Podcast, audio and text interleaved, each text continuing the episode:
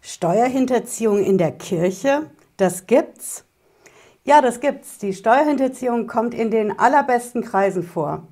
Ich erkläre Ihnen heute, was da genau jetzt passiert ist und vor allen Dingen, was Sie für Ihre Selbstanzeige daraus lernen können. Bleiben Sie dran, bis gleich.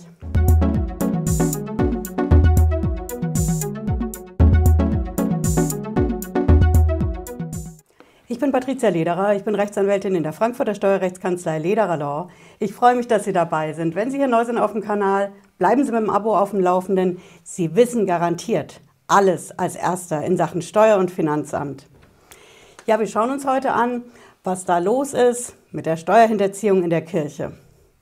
Sie werden sagen, okay, das kann ja irgendwie nicht sein. Die Kirche, die bekommt doch selber Kirchensteuer. Wie will die denn dann die Steuer hinterziehen?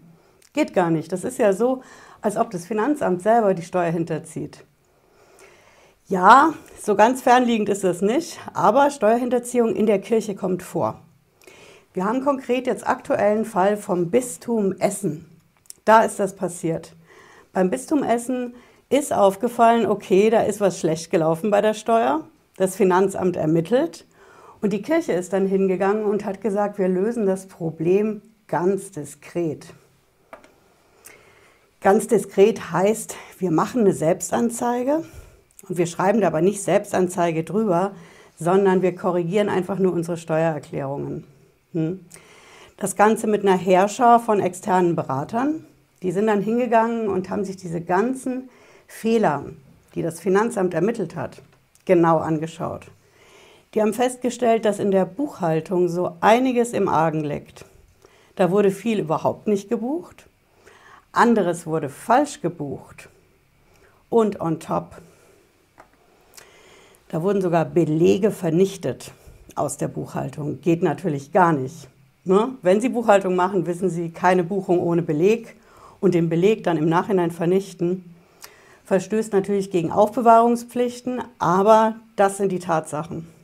Also Fehler in der Buchhaltung, teilweise gar nicht gebucht, teilweise falsch gebucht und dann auch noch die Belege vernichtet.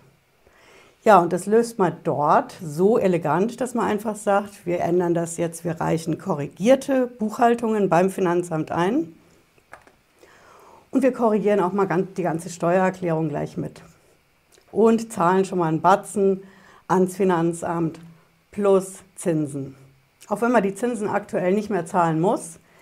Sie wissen sicher aus meinen Videos, dass die 6% Zinssatz momentan nicht gezahlt werden brauchen nur auf Antrag versteht sich, aber bei so einer Selbstanzeige, da ist die Kirche hingegangen und hat gesagt, also konkret das Bistum Essen, wir zahlen die Steuer nach und legen auch noch die 6% on top.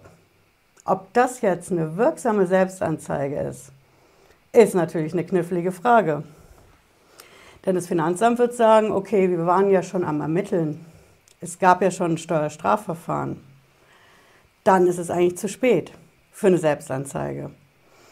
Aber auf der anderen Seite sieht auch das Finanzamt, okay, da wird aufgeklärt und das hilft natürlich auch, die ganze Sache schnell abzuschließen. Hm? Das Wichtige an der Sache ist zu wissen, wenn ich so eine Sache mache, ob es jetzt eine offizielle Selbstanzeige ist, bevor die Beamten kommen, oder nachdem sie kommen und ich mache halt einen auf Mitwirkungspflicht. Ich erfülle die Mitwirkungspflicht, damit es nicht noch schlimmer wird, mein Strafverfahren beim Finanzamt dann sollte ich genau wissen, wie geht das? Was muss ich genau korrigieren? Und vor allen Dingen, was muss ich genau ans Finanzamt bezahlen? Es sollte auf keinen Fall zu wenig sein, denn sonst ist die Selbstanzeige unwirksam. Hm? Also hoffen wir mal, dass das Bistum Essen in seiner Herrschaft von Beratern auch die richtigen engagiert hat. Sie sehen also, die Steuerhinterziehung kommt in den allerbesten Kreisen vor. Ich halte weiter auf dem Laufenden darüber, in welchen Berufsgruppen und Branchen das noch so passiert. Wenn Sie es nicht verpassen wollen, bleiben Sie hier dabei, vor allen Dingen mit der Glocke und hören Sie gerne nochmal in den Podcast rein zur Sendung. Wir sehen uns spätestens Freitag 18.30 Uhr wieder. Bis dahin, viel Spaß mit unseren Videos. Ciao.